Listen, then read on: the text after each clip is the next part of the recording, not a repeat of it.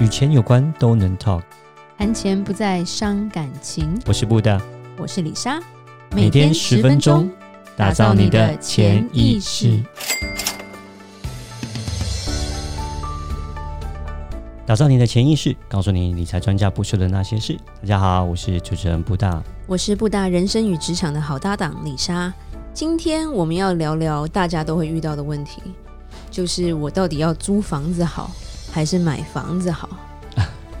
这个也是一个非常非常纠结的题目。这常常跟朋友一聊就可以聊好几个小时。对对对。一般来说，就是分两派嘛，一派就是觉得我就是要疯狂的买房子，嗯，一派就觉得买房子那么贵不划算，我还是用租的好了。嗯，就是。有不同的观点啊，那当然，呃，有土是有财啊，那这是一个中国人的一个传统的。但这句话帮了人也害了人吧？呃，这这也有有也有啊，也就是说你刚刚讲有帮人也有害人，但是呃。这是一个传统的观念嘛？那像 even though 结婚的，我们这样结婚的时候，爸妈都会觉得说你要有没有没房子娶不到老婆啊？对啊，对啊，对，像不只是讲台湾啊，就是中国也是一样，他们觉得说你要买房之前，你要不结婚之前要先有房，对对不对？而且女女女生在中国好像比较值钱呢。嗯，那什么意思？就中国，就我们的客人常常都会讲说，我的闺女就是女儿要嫁，她一定要。看一下男生的身家好不好？Uh huh. 而且很常常都是女生的家家庭反而比较富裕吧。哦、oh，OK，对，okay. 那台湾就比较像是女生是嫁出去的，就感觉很不太一样。我们一些朋友是中国的女生，哇，是都是凶老公凶好玩的。不，不过我想这个你刚刚提到这个东西，也跟中国的一胎化可能也有一些关系了。对啦那因为呃都是。家里都只有一个嘛，所以会特别宝贝。那也有可能就会造成说，你刚刚提到女生的家境可能会比较好，像宝贝一样，这是有可能。那台湾来讲，因为就是没有这一胎化的状况，就变成是说，就可能不会说所有的呃财产都集中在这个闺女上面了。真的，真的，就像台湾有时候如果生三个儿子，你要有三栋房子给他们娶老婆，好可怕。还好我就一个 儿子，是是。是是对，那像说我们有些朋友常常会讲说，买房子才会赚大钱。其实很多就我们认识的一些有钱，不是我认识，就是大家都认识的有钱人。譬如说，呃，香港的李先生嘛，对不对？他就是房地产致富的一个最大的例子吧。像整个温哥华也是他建出来的，所以有去过温哥华的朋友就会觉得温哥华跟香港很像，就是那些高楼都很像。不过那个资金是滚很大的啦。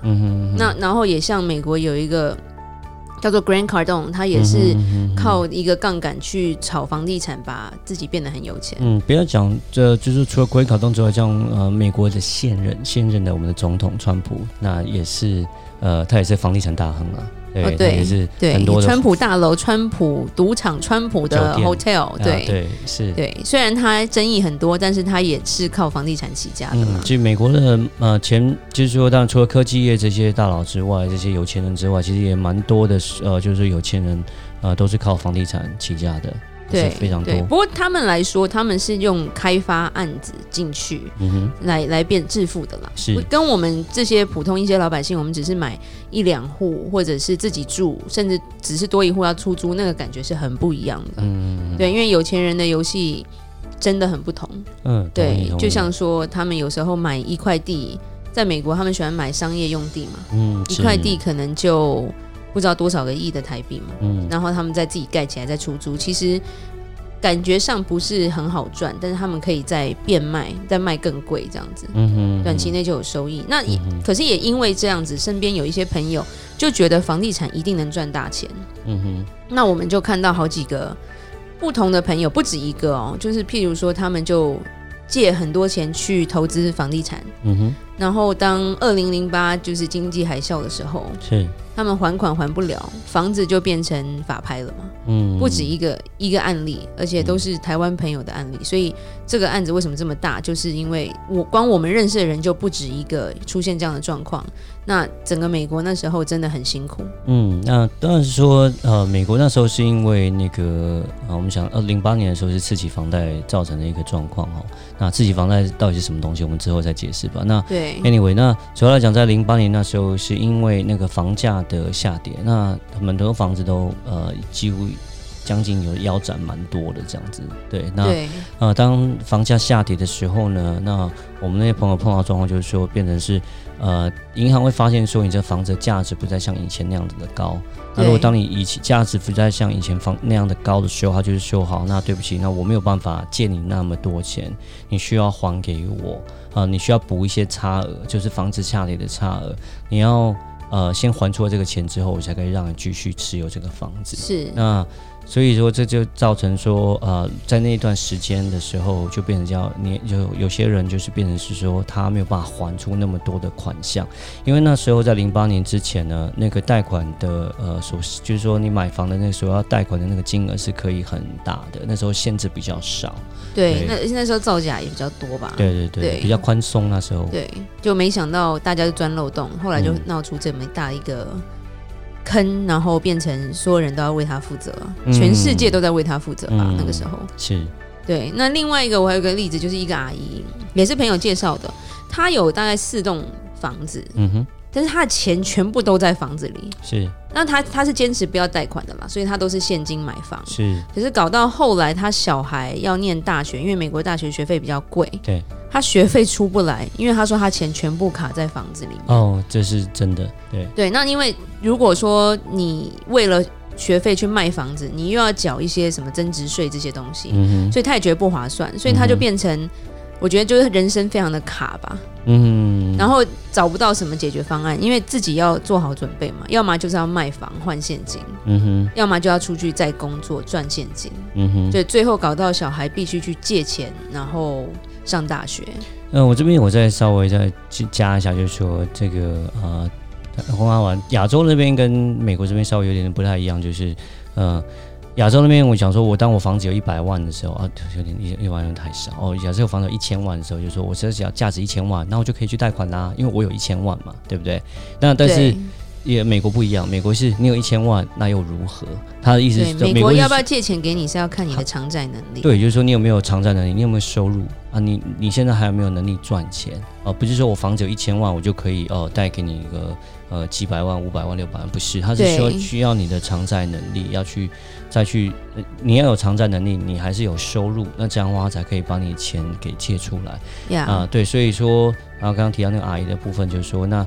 呃，他他所以说他能够要从房子里面要把它套现出来。有时候，如果假设他的收入不够，或者他的租金，他的房子在收租，租金上面他的呃，其实它的那个呃获利的上面并不是那么的多，没有办法去承受这些就是多借出来这些钱的时候呢，那银行来讲就变得不会让你融资把那个钱从房子里面借出来。对，之后也可以讲一个像这种租金，就是说借钱的东西，因为我觉得台湾这个模式并不是非常好，会让很多老人家把自己的房子拿去贷款，然后钱又投在他们推荐的非常不保底的投资里面，最后赔钱赔得蛮惨的，很多案例了。那我们最后可以开一集来讲。那我们现在来讲一下，呃，一些重点哈。其实土地致富，你真的是要看时机，而且也要看你自己的资金有多少。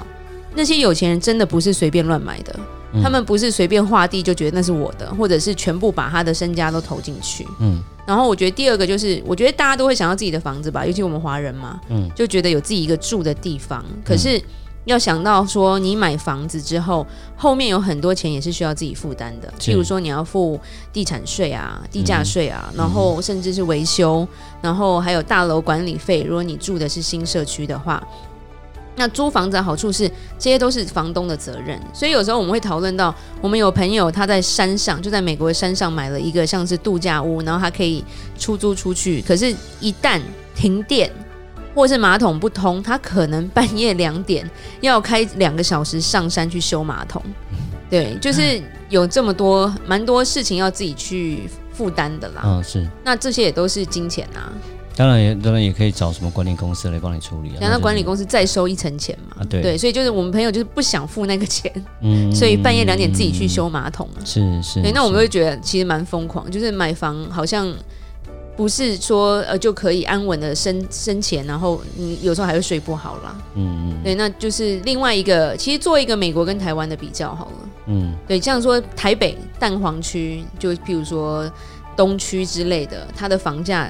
真的跟一般人的收入不成正比吗，嗯，非常非常的高。然后呢，租金在台湾来说，其实租房子很便宜耶。嗯，如果我们讲如果租房子的话，台湾的租房子费呃费用来讲，跟美国比起来是便宜呃便宜多了。我们便宜超多吧？其实对，就讲一个比较简单的例子，譬如说你有三千万台币好了，对，你在台北东区可能真的买不到东西，十几平差不多了，嗯，因为你要扣掉百分之三十的公社嘛，对，那要么你就要买到旧房子，是，那旧房子的话，呃，有很多维修要自己处理。嗯、那同样这些房子你要出租的话，呃，三千万，我们那时候做一些比较啦，大大部分你能出租到三万五、四万就差不多了。嗯、就算我们朋友的房子也蛮新的，对对，三万五到四万，所以我们有时候除一除，我们算我们用比较简单的数学，用三万来算就好了。嗯，因为你可能还要扣掉一些什么那种呃，你要扣掉一些，譬如说。管理费啊那些东西的话，嗯、那你就想说你你可以赚三万好了。以房东来说，或是以房客来说，就以三万来做好了。嗯、好，那三万除以三千万，三万三千万除以三万，你大概有一千嘛？一千个月，一千个月除以十二，你有八十三年。对，所以如果你在这房子通常都是三万，然后可能其实也涨不了哪里去的时候。你可以住八十三年，对，就你死了，你可能都买不了这个房子的感觉，嗯、付了一辈子的房租，你还买不了你住的那个地方。对，那对于房东来说，你收了一辈子的房租，根本没有回本啊。嗯，对，除非你把它卖掉了，有增值这些东西吧。但是就是说，中间的维修那些，像我们朋友说水管爆掉，因为房子比较旧了，尤其是因为台湾比较潮湿嘛。对。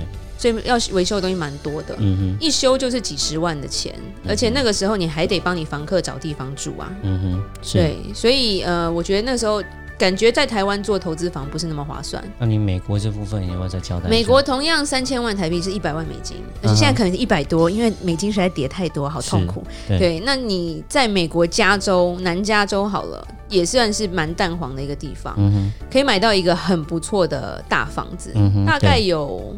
多少平？八十几平吧，十平哦，是是，再加院子哦，对对对，对。那当然，它的地价税会稍微高一点。嗯、可是，如果这种房子是新房，你出租出去的话，平均一个月大概是四千块到四千两百块美金，所以大概是十二万台币的收入。对对，所以这就是为什么很多人有一笔钱，然后他会委托我们，或者是就是我们同事也会收到委托，就是亚洲的这些比较有钱的人，他们就会说他们要买投资房在美国，因为外国人在。美国做投资房的话，基本上我们可以帮他做到免税嘛，这些收入都是免税的。嗯、对，然后就是从那个所谓的折旧，每年的折旧，然后去做抵消，就是对。对，然后新房的维修又少，对，然后等于是他让他升值，几年后把它卖掉，还有一笔钱可以赚嘛。嗯哼，对，所以其实买房好，或者是租房好，真的是看你要住在哪一区，你的收入是多少，嗯哼，然后跟你能负担的是多少。是的，对，那你要当房东，你也要看你投资在哪里了。啊，对，对，所以当你知道自己要什么，然后你真的不太懂的话，去找就是比较了解房地产的人去做一些分析，你的财富才能真的累积起来。嗯，对，因为房地产也是你的资产之一。是的，是的。